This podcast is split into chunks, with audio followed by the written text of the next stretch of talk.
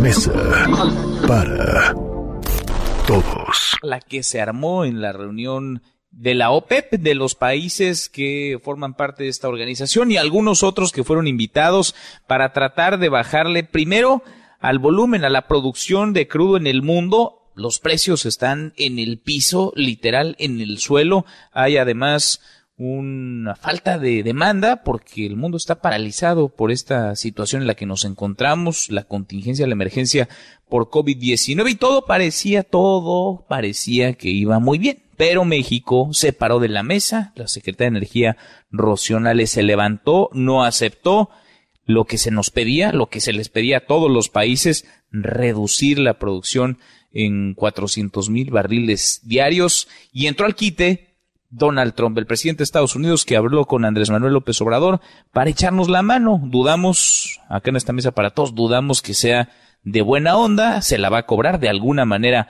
se la va a cobrar, pero el presidente López Obrador ha vendido esto como un triunfo y en la mañanera incluso festejó, celebró cuando dio los detalles de este convenio, de este acuerdo, el trato que se le dio a nuestro país. Escuche. Les adelanto que nos fue muy bien, requete bien. México tuvo un trato especial. Fue respetado por el concierto de estas naciones productoras de petróleo. Fue algo excepcional. También nunca visto este acuerdo. Excepcional. Trato preferencial para México. Pues suena difícil de creer, puede ser, ¿eh? pero suena difícil de creer. Yo le agradezco mucho a Pablo Zárate, el director de Energía y Recursos Naturales de FTI Consulting, experto en temas petroleros que platique con nosotros esta tarde. Gracias, Pablo, ¿cómo te va? Bien, a ti, Manuel, gracias por la invitación. Al contrario, muchas gracias por platicar con nosotros. Es de, de, plano así, como lo está vendiendo el gobierno de México. Tenemos que echar las campanas al vuelo, algo que celebrar. Mira, yo creo que hay que empezar diciendo que lo que México negoció, lo que México compró de alguna manera en su trato con Estados Unidos, es la posibilidad de producir 300 mil barriles más. Esa es la diferencia entre lo que exigían los árabes y lo que acabamos dando. eh, y ahí vale la pena escarbarle y decir para qué queremos producir 300 mil barriles más que no están cubiertos por las coberturas petroleras de Hacienda, es decir, no tienen el precio este famoso asegurado a 49 dólares por barril, eh, se venden a los precios actuales y hacen a petróleos mexicanos perder dinero.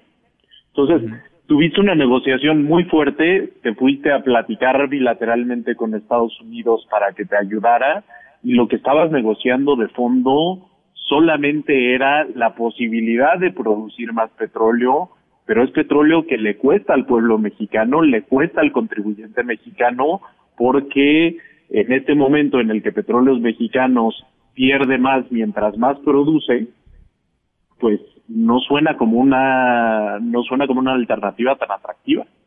Pues no, al contrario, ¿no? ¿Y por qué se empecina el gobierno de México, el presidente López Obrador, en tratar no solamente de producir, sino de vender petróleo a un precio tan barato cuando representa para nuestro país, para Pemex, pérdidas todos los días?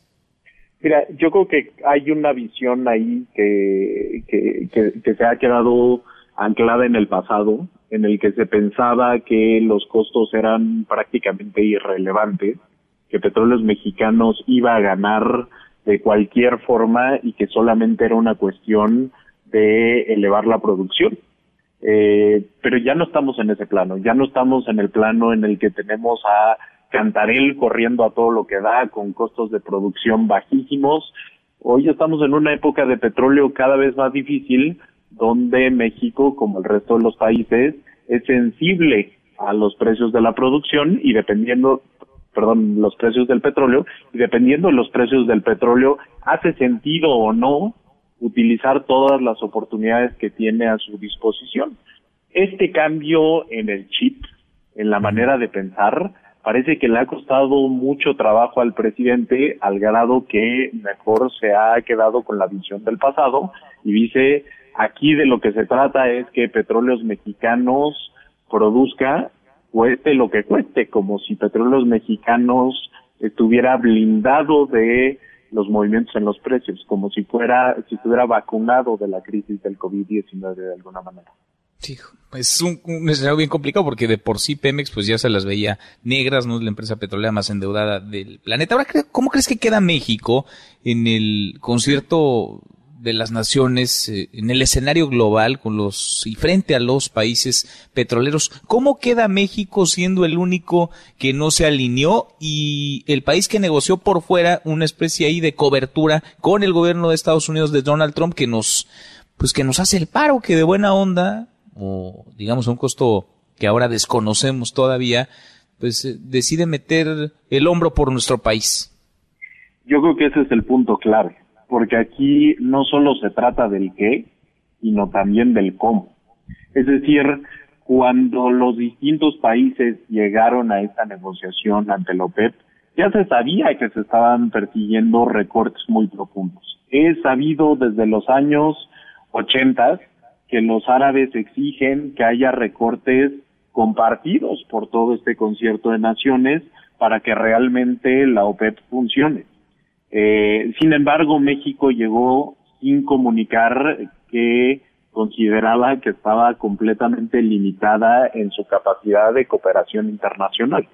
Entonces, el, el punto de partida de todo este debate es que México sorprende al resto de los países diciendo aquí me están pidiendo algo que yo no podía dar. Si no lo podíamos dar y íbamos a ser tan inflexibles en la negociación, le hubiera convenido a México comunicar eso con anticipación, explicar sus razones de por qué no podía contribuir con la comunidad internacional y no participar en esa reunión.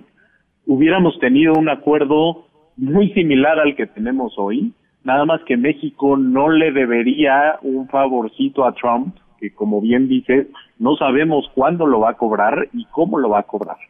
Entonces, yo creo que aquí, además de el asunto de fondo de decir no le convenía a petróleos mexicanos producir esos 300 mil barriles diarios, tenemos un asunto importantísimo de forma no nos convenía manejar así la situación. Debíamos de ser más asertivos desde el principio y evitar ponernos en una situación en la que de forma urgente tuviéramos que entablar eh, una conversación bilateral y en la que pusiéramos a Estados Unidos a negociar por nosotros. Aquí esto es particularmente interesante. De alguna manera nos, nos, Estados Unidos nos anexó a su política energética y dijo, yo respondo por México, México está conmigo es una situación, es así, creo que es francamente histórica. Pues sí, cuando se habla tanto, ¿no? De la defensa de la soberanía y de plantar cara en una negociación con verdadera independencia y libertad, no lo es tanto cuando estamos bajo el cobijo del gobierno y qué gobierno además de los Estados Unidos, el gobierno de Donald Trump. Pablo, gracias por estos minutos. Muchas gracias a ti. Saludos. Muy buenas tardes, es Pablo Zárate, experto petrolero. Mesa para todos.